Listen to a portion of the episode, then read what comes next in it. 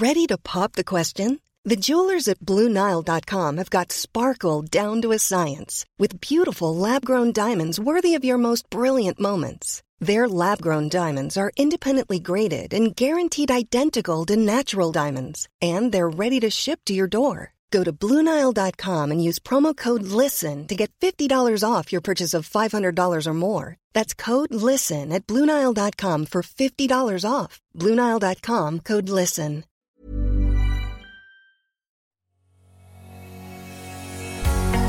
Bonjour et bienvenue sur le podcast Explore Japon. Le podcast qui explore le Japon sous toutes ses coutures. Des conseils voyages, de la culture ou bien de la vie de tous les jours en passant par l'apprentissage du japonais partons ensemble deux fois par semaine pour ce magnifique pays qu'est le Japon. Bonjour à tous, aujourd'hui on repart en balade et on va prendre appareil photo, Google Maps et sac direction la banlieue vraiment très proche de Kyoto, j'ai nommé la très connue Arashiyama. Arashiyama, vous le savez sûrement, c'est un des power spots lorsqu'on fait un voyage au Japon, c'est-à-dire un coin qui est obligatoire si on fait un voyage au Japon. C'est l'un des coins les plus connus de Kyoto et incontournable pour tout touriste qui se respecte. L'inconvénient, c'est que le lieu est de plus en plus touristique et que ça devient une marée humaine dans certains endroits d'Arashiyama, dans ceux qui sont les plus connus, ceux qui vont être dans les guides touristiques, que ce soit le grand pont qui enjambe la rivière, ou bien la fameuse forêt de selfie, enfin la fameuse forêt de bambou, moi j'appelle ça la forêt de selfie, parce qu'honnêtement, on voit plus de selfie sticks et de gens entassés que de bambou. Hein, vraiment, moi c'est un endroit que je déteste à Arashiyama. Heureusement, il y a encore quelques, quelques spots pardon, qui ne sont pas trop visités, voire même pas du tout. Et si vous y allez assez tôt et que vous restez sur place le soir, il y a moyen aussi de limiter les interactions avec tout ce qu'on appelle le tourisme de masse. Bon, par contre, pendant les périodes de grosses vacances ou les gros week-ends, attendez-vous à être avec une marée humaine à Arashiyama. Mais encore une fois, si vous vous levez très tôt ou que vous restez un peu tard le soir, les touristes, bah, c'est toujours la même chose. Ils vont être là pendant l'après-midi quand il fait beau et chaud, le matin vers 10h, 9h, 9h, on va dire à partir de 9h, jusqu'à 18-19h. Après, vous avez souvent la ville pour vous. À Kyoto, par exemple, dans les coins très touristiques, si vous allez vers le Kiyomizu-dera, la journée c'est blindé de monde, vous ne pouvez pas bouger dans les rues. Si vous y allez le soir à partir de 21h, les rues sont à vous, vous pouvez faire des très belles photos de nuit, vous allez être tranquille, ça va être paisible. Même à 10h le soir ou 11h le soir, vous allez faire une balade vraiment cool. Je vous invite, si vous le pouvez, à faire des balades de, temps en temps nocturnes ou alors vous levez très tôt dans certains endroits, par exemple la forêt de selfie, la forêt de bambou, je sais, je vous là-dessus, mais c'est parce que c'est vraiment ça pour moi. Si vous y allez vraiment très tôt le matin, bah vous pourrez peut-être être tranquille et en profiter un peu plus. Mais bon, quoi qu'il arrive, Arashiyama, ça reste un incontournable en voyage. Je vais donc vous faire un petit trajet sur les classiques, mais pas que. Comme d'habitude, on va situer un petit peu Arashiyama. La ville est au nord-ouest de Kyoto. C'est très facilement accessible, il y a plusieurs lignes de train qui permettent d'y accéder, que ce soit via la JR Station, donc la, Kyoto Station qui est la grosse gare, ou bien dans le centre via la ligne Hankyu avec un changement. Il y a aussi des bus qui y vont. Il y a un autre train, je ne me souviens plus le nom de la compagnie, mais c'est un genre de tramway qui traverse la ville à un moment donné, qui peut permettre de vous y rendre.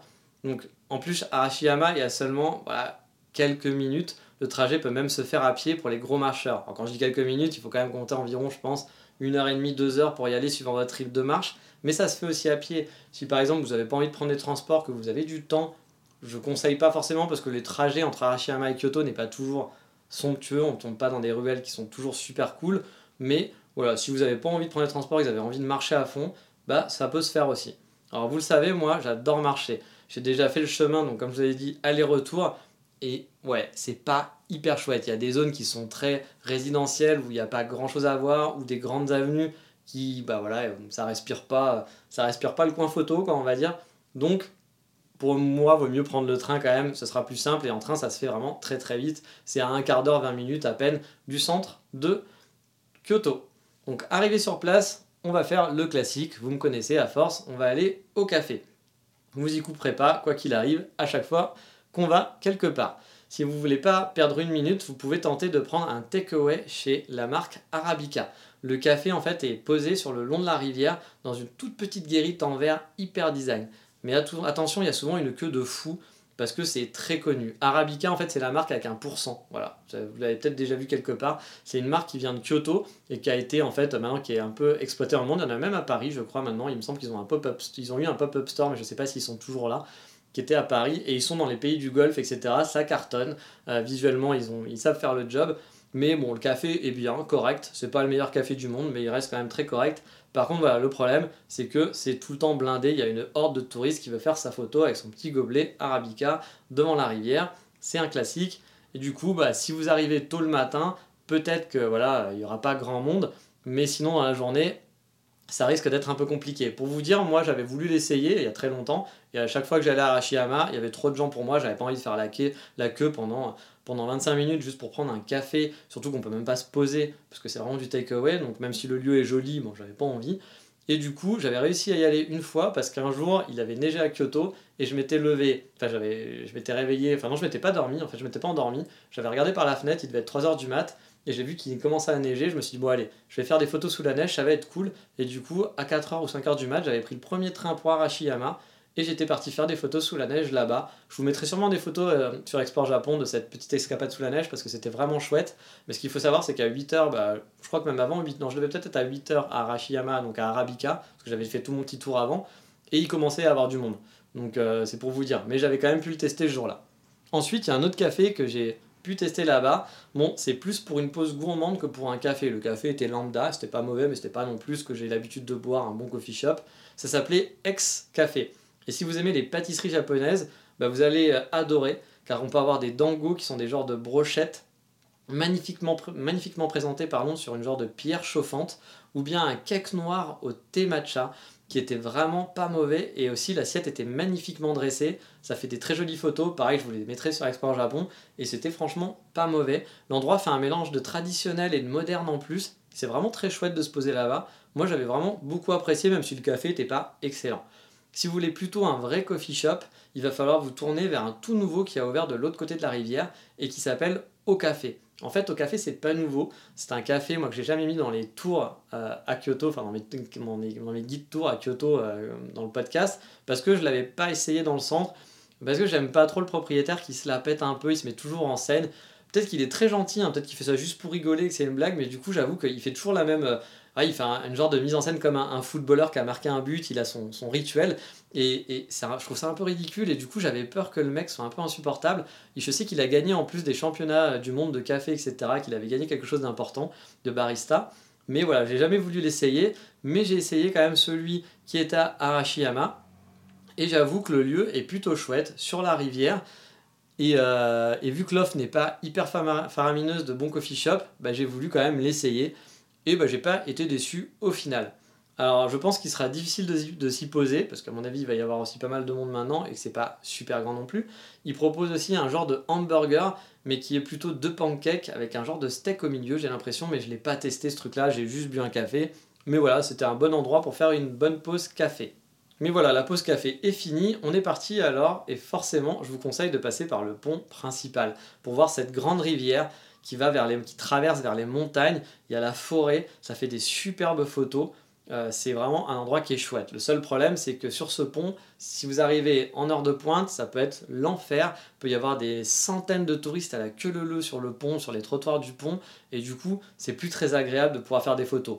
Mais il n'en reste pas que ça reste quand même un endroit super charmant, qu'on peut faire des photos cool et que c'est très beau à regarder et que c'est cool. Je vous invite donc du coup à traverser, suivant où vous êtes du côté du pont, et aller vers ce qu'on appelle la montagne aux singes. C'est quelque chose, c'est une attraction qui est payante, mais c'est vraiment un endroit très très chouette. Alors déjà, dans cette montagne, il y a une belle vue sur Arashiyama, car on suit un petit chemin qui grimpe le long de la montagne jusqu'à un refuge pour les singes. Et là, il y a une super vue dégagée sur la ville et la rivière. Mais bon, on vient pas ici que pour la vue, vous l'aurez bien compris, on vient pour voir les singes qui sont donc en liberté. Car oui, c'est pas un zoo. Vous n'allez pas être derrière des cages et voir des singes un peu glauques. Là, les singes sont totalement en liberté. Ils se baladent où ils veulent. Ils font ce qu'ils veulent. S'ils ont envie de vous faire pipi dessus, ils vous feront pipi dessus. Ça, je l'ai vu déjà arriver plein de fois. De voir faire pipi sur les touristes euh, qui ne le voyaient pas. Et euh, donc, c'est très rigolo. Ils sont en liberté et ils sont assez chouettes. C'est très amusant. Enfin, vraiment amusant à voir. Par contre, ne faites pas chier les singes. N'allez pas les embêter en faisant des selfies juste à côté d'eux de toute façon, si vous faites ça, il y a des grandes choses qui vont vous casser la gueule. Voilà, je suis désolé, mais c'est ce qui va arriver. J'ai déjà assisté à cette scène quelques fois de gens qui tentaient de faire des petits selfies en s'approchant, en se mettant accroupi à côté d'eux, genre ouais, ça va être super pour mon Insta. Et le singe, bah pop, pop, pop, pop, pop, vas-y, je te fracasse la tête. Et puis ça lâche pas. Hein. Le singe, quand il est pas content, il est pas content. Et du coup, c'est souvent un petit garde, euh, le garde du lieu, qui vient et qui va séparer le singe de façon gentille et qui va essayer de vous aider. Mais du coup, essayez de ne pas les embêter. Vous allez pouvoir vivre à côté d'eux, vous allez être tout proche d'eux, vous allez pouvoir faire des photos, mais essayez de pas trop en approcher. Puis ça reste des animaux sauvages. Il faut faire attention, même s'ils ont l'habitude d'être avec des humains, ça reste des habitants sauvages. Et par exemple, c'est écrit qu'il ne faut pas les regarder dans les yeux parce que pour eux c'est un voilà, si vous les, fixez dans les yeux pour eux c'est une provocation donc bah voilà essayez de respecter les règles et de ne pas trop les déranger après n'ayez pas de crainte les singes sont en liberté mais si voilà si vous les emmerdez pas ils vous feront pas chier hein. moi j'ai pas ils m'ont pas emmerdé et puis ça va il y a pas de y a pas de souci hein. Il y a même une petite maison où on peut les nourrir, sauf que là aussi l'originalité, c'est que c'est vous qui êtes dans une cage et pas eux finalement. C'est-à-dire que vous, allez rentrer dans la maison, il va y avoir des grilles, vous allez pouvoir acheter à manger pour eux et donner à manger à travers ces grilles, sauf que eux finalement ils sont dehors de la maison. C'est un peu l'inverse, c'est un peu le zoo inversé. Et du coup, moi, j'avais, franchement, j'avais bien aimé l'ambiance. Je pensais rester une heure à la base, voilà, juste passer une heure et je m'étais dit je monte et tout, etc. Alors attention, ça grimpe aussi, hein, pour ceux qui n'aiment pas, n'aiment pas grimper, ça grimpe un petit peu, mais le chemin est totalement praticable. Et euh, mais voilà, moi, je pensais rester juste une heure. Et finalement, bah, sur place, je m'étais étonné, j'étais resté au moins 3-4 heures, j'avais perdu beaucoup de temps la première fois que j'étais à la mais j'avais vraiment kiffé, j'avais fait plein de photos, c'était très rigolo de les voir, de les voir se balader, puis le cadre est agréable. Donc euh, bah, moi je vous invite franchement, si vous avez le temps, si vous avez qu'une demi-journée, c'est difficile, difficile à faire. Euh, si vous restez qu'une demi-journée à Arashiyama, vous n'aurez pas le temps de tout faire et ça prendra peut-être un petit peu trop de temps. Mais si vous prenez votre temps de rester à Arashiyama, que vous restez une journée, faites-la à la montagne au je ne serez vraiment pas déçu. Ensuite, je vous conseille bah, de redescendre par le. Il y a un chemin qui est similaire, hein, qui va vous faire sortir quasiment au même endroit, et euh, de continuer en fait cette petite balade qui longe la rivière. Parce que du coup, en fait, cette balade, les touristes la pratiquent, j'ai l'impression, très rarement. Euh, souvent, ils vont rester sur le pont, ils vont rester à la forêt de bambou, ils vont rester dans le gros temple dont j'ai oublié le nom et où je suis même jamais allé tellement qu'il y avait de touristes, j'ai jamais voulu aller le voir. Il est sûrement très sympa, je sais que tout le monde adore ce temple, mais moi je n'ai jamais voulu parce que ça me saoule quand il y a trop de monde, je prends pas de plaisir. Et par contre, sur ce petit chemin, bah, souvent, personne ne va. Les gens vont commencer à faire marcher un petit peu, mais finalement, ils vont pas jusqu'au bout. Je sais plus combien de temps prend cette petite balade, mais ça prend pas longtemps. Vous pouvez suivre la rivière, arriver jusqu'à un hôtel en fait qui est au bout. À la fin, vous pouvez vous poser le long de la rivière. Vous pouvez voir aussi les petits bateaux qui vont passer sur cette rivière. Vous allez pouvoir voir aussi, il y a des bateaux pour touristes qui vont vendre aux touristes, qui vont s'arrêter. En fait, c'est des bateaux. Il y a des bateaux à touristes, il y a des bateaux de vente qui vont s'arrêter pour pouvoir vendre des trucs aux touristes. C'est assez rigolo de regarder tout ça. Et vous pouvez continuer votre chemin car il y a un temple en hauteur dans les montagnes, mais j'avoue, j'y suis jamais allé dans le temple en hauteur. Mais juste la balade est rafraîchissante, elle dure pas très longtemps, et vous après vous pouvez revenir sur vos pas tranquillement vers le pont. Donc bien sûr après bah, vous pouvez revenir sur vos pas et tester le gros temple et la forêt de bambou. Là aussi ça va dépendre de vos plannings. Si vous arrivez très tôt le matin, faites le gros temple. le gros temple je sais pas à quelle heure il ouvre note, mais faites la forêt de bambou si vous arrivez très tôt le matin. Commencez par ça et après allez, après allez voir les singes. Mais sinon vous pouvez repartir par là. Et encore une fois, moi je dis, la forêt de bambou, c'est pas trop, c'est pas trop mon truc. Il y a tellement de monde que honnêtement, si vous arrivez à 10h, 11h, je vous conseille pas forcément. Vous pouvez la traverser, mais vous allez voir, ça va être un peu décevant. Mais vous pouvez en empruntant d'autres petites ruelles ensuite, plus loin, voir d'autres coins avec des bambous il y aura beaucoup moins de monde. Donc je vous conseille quand même d'explorer un petit peu les alentours, de pas rester là où tous les touristes vont être et d'essayer d'un petit peu aller plus loin. ça sera peut-être moins joli, il y aura peut-être moins de bambous, etc. Mais il y aura moins de touristes aussi. Donc du coup, ça va être quand même plus chouette profiter. Mais proche de cette forêt de bambou, vous avez aussi un petit parc qui est entre le pont et en fait la, toute la partie de forêt de, bambou qui est un parc en hauteur. Le parc en lui-même n'est pas super, il grimpe, il y a plusieurs paliers, et le parc en lui-même, il n'y a rien d'extraordinaire, il y a une statue, etc. Enfin, il y a deux ou trois statues, et voilà. Mais en fait, ce qui est cool, c'est que vous avez, quand vous allez tout en haut du parc, vous allez pouvoir avoir cette vue sur la rivière. Et souvent, les gens n'y vont pas. Ils vont faire des photos sur le pont, mais ils vont pas faire cette vue en hauteur. Et pourtant, cette vue, elle est magnifique. Vous allez voir la rivière avec les montagnes. Vous allez voir le fameux temple dont je vous parlais, qui est, perché à l'intérieur, en plein milieu des montagnes, au milieu de la forêt. C'est franchement super chouette pour faire des photos. Vous pouvez même voir la ligne de chemin de fer qui s'enfonce, donc pareil, qui suit la flanc de montagne. Je vous ai mis des, photos d'Arashiyama sur Export Japon. Je vous mettrai aussi des Google Maps des lieux où je vous parle, dont celui-là.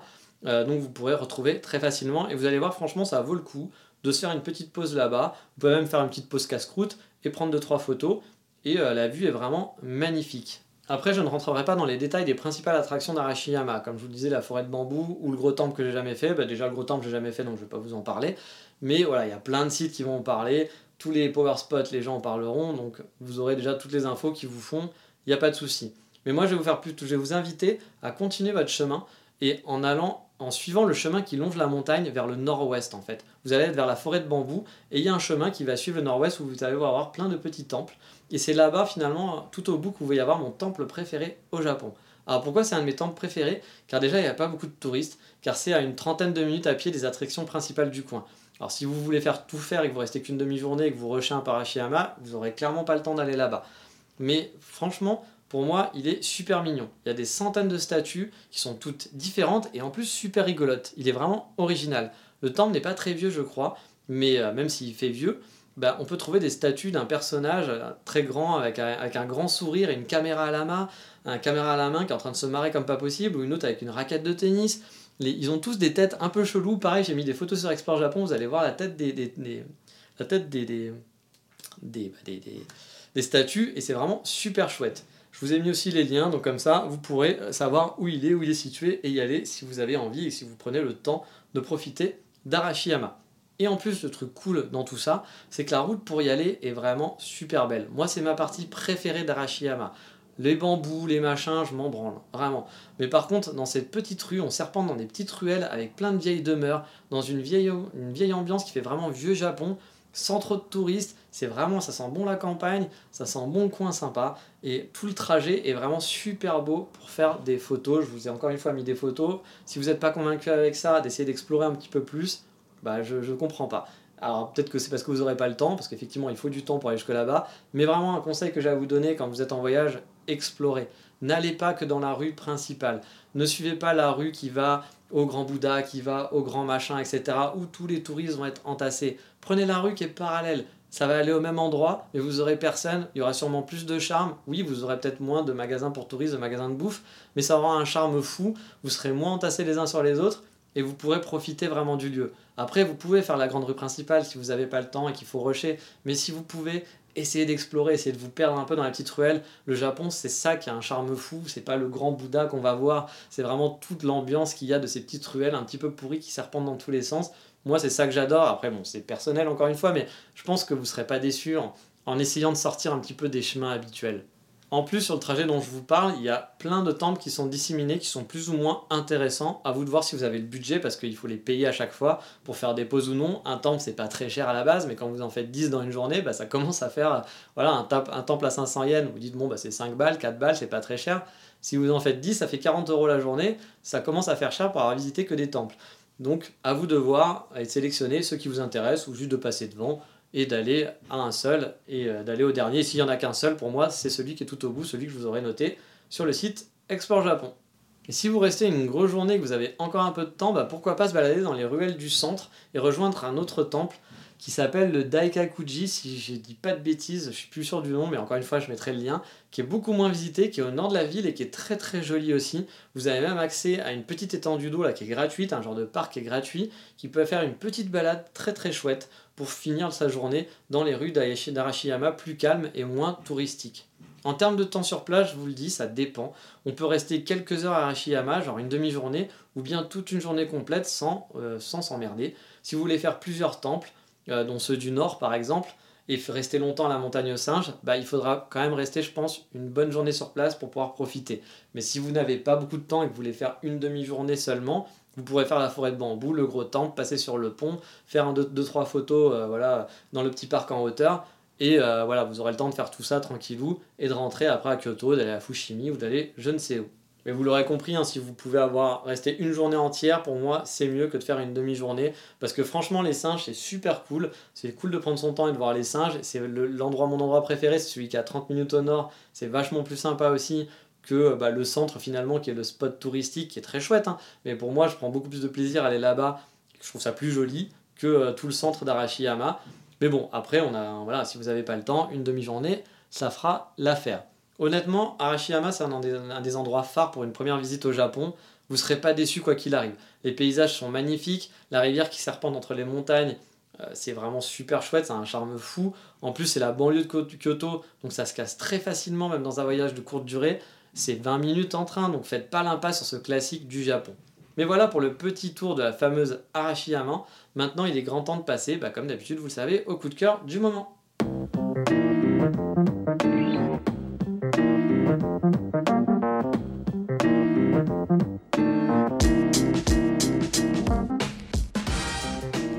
Va partir dans un truc qui n'a rien à voir du tout. Vous savez que j'adore les coffee shops, mais que je ne suis pas un fan des autres cafés, que ce soit le petit noir du bar du coin ou bien le café au Starbucks. Et pourtant, bah, j'aime bien quand même aller au Starbucks de temps en temps pour manger des cochonneries et d'autres boissons qui sont pas mauvaises, comme le Dark Mocha Frappuccino, qu'on ne trouve pas en France et c'est bien dommage.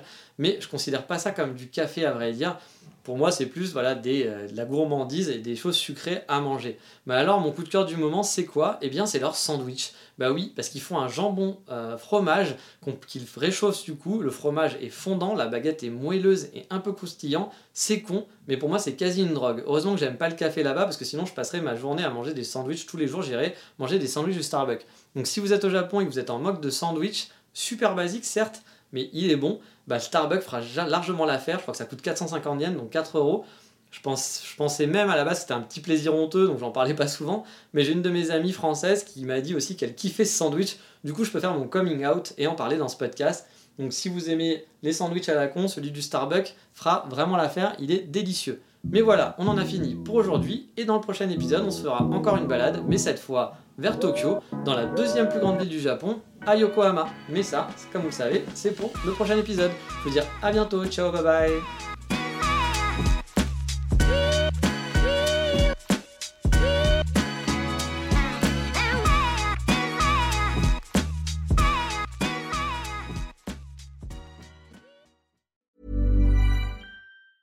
Hey, it's Danny Pellegrino from Everything Iconic. Ready to upgrade your style game without blowing your budget? Check out Quince. They've got all the good stuff shirts and polos, activewear, and fine leather goods, all at 50 to 80% less than other high end brands. And the best part? They're all about safe, ethical, and responsible manufacturing. Get that luxury vibe without the luxury price tag. Hit up quince.com slash upgrade for free shipping and 365 day returns on your next order. That's quince.com slash upgrade.